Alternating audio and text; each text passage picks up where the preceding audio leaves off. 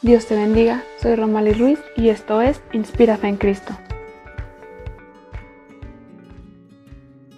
Bienvenidos al episodio número 11 de Inspira Fe en Cristo. Hoy quiero contarte cuatro cosas por las que hay que agradecer. En ocasiones pareciera que no tenemos por qué dar gracias o que nada bueno nos ha sucedido para dar gracias a Dios. Pero déjame contarte cuatro cosas por las que el Señor merece agradecimiento de parte de nosotros.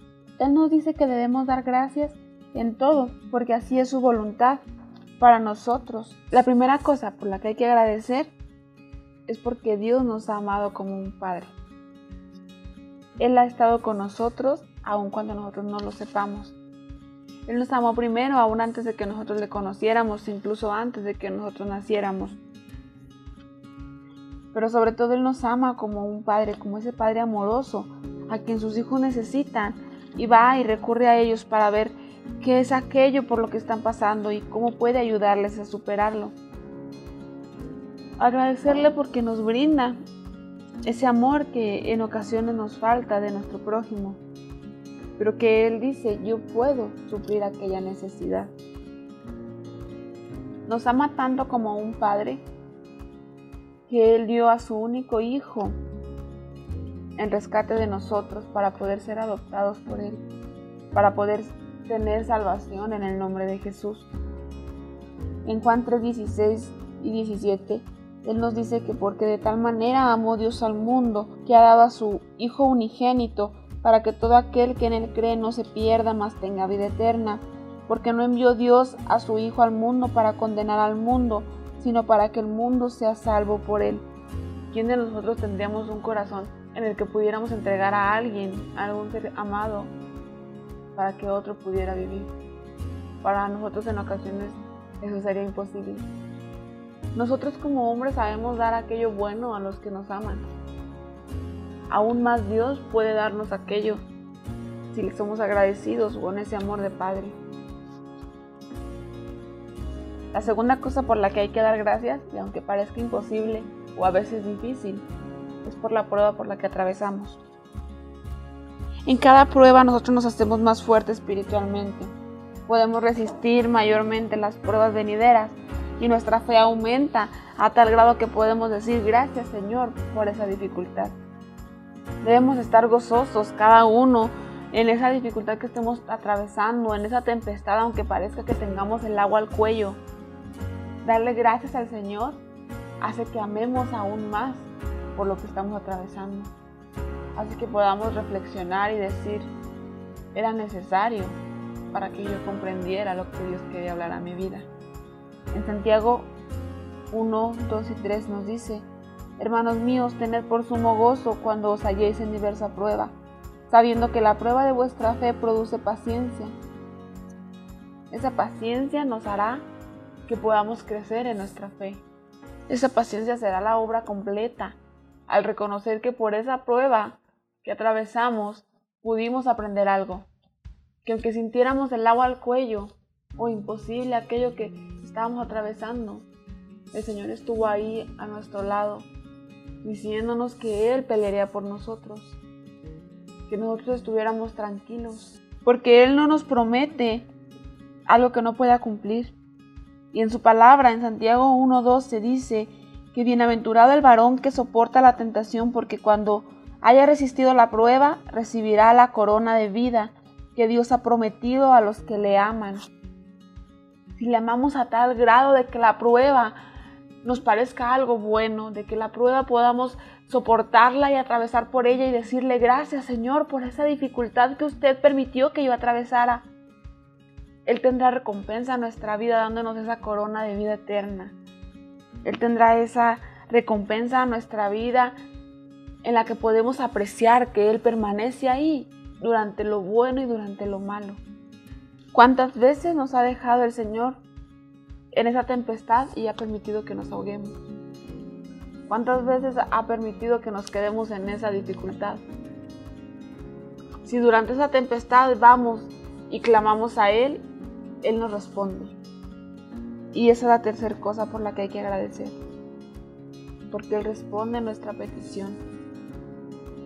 Él nos escucha Él escucha ese clamor de, de sus hijos y responde conforme a su voluntad y la necesidad nuestra.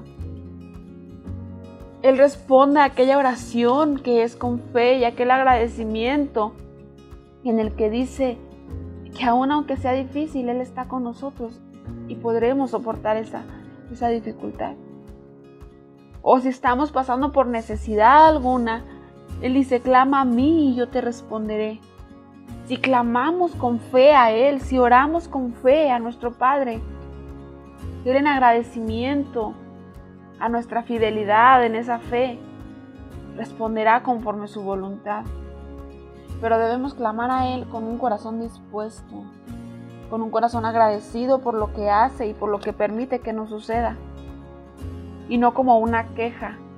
No deberíamos de pedirle a nuestro Padre exigiendo aquello que en realidad queremos que suceda tal cual nuestra mente creó la idea. Deberíamos ir y pedirle a nuestro Padre conforme Él vea que sea lo mejor para nosotros, conforme su voluntad guíe nuestros pasos, de manera que podamos avanzar en ese, en ese camino y en esa carrera la que tendremos que caminar durante nuestra vida en esta tierra para poder llegar a la vida eterna.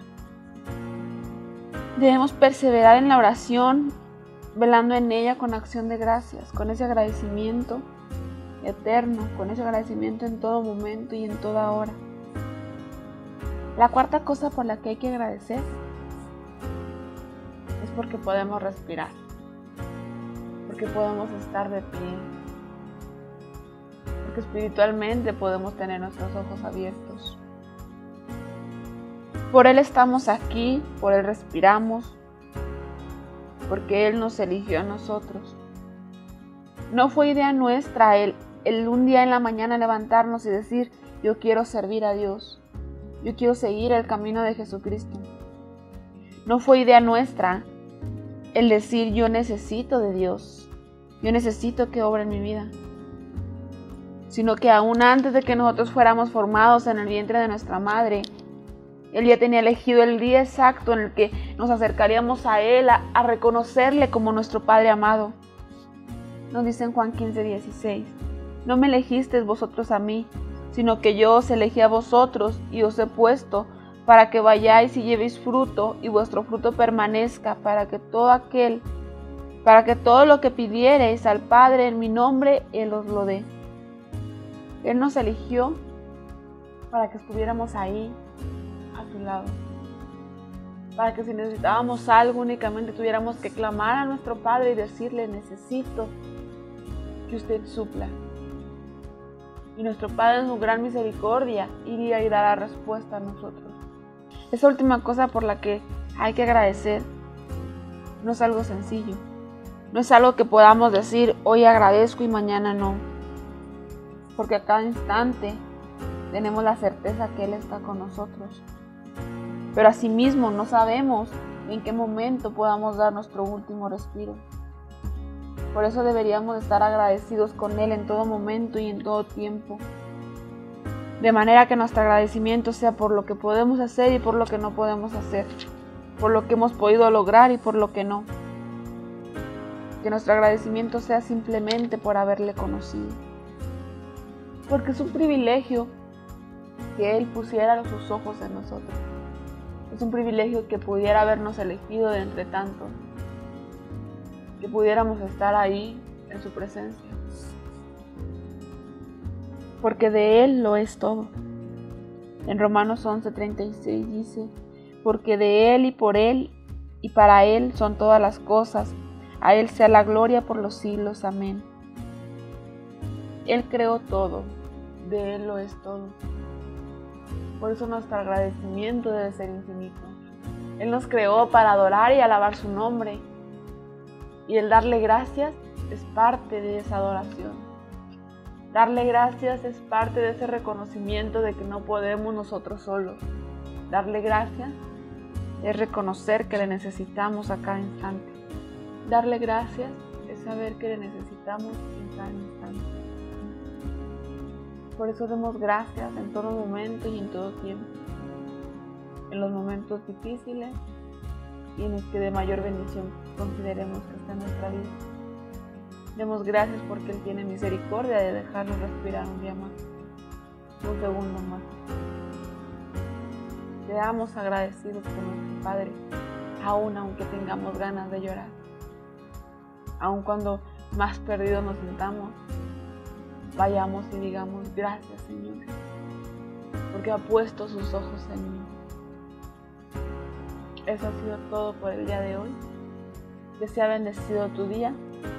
Recuerda que esto es Inspírate en Cristo.